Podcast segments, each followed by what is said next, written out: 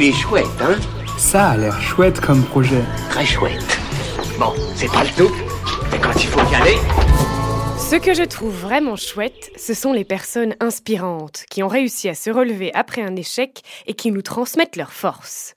Aujourd'hui, non, je ne vais pas vous parler de Star Wars, mais de la gagnante du dernier Pitch Pitch du LUL, ce challenge qui permet aux porteurs et porteuses de projets de pitcher devant le grand public, à retrouver sur pitch.ulule.com. Il s'agit de Sandrine et son premier roman Deuxième veine d'Urban Fantasy.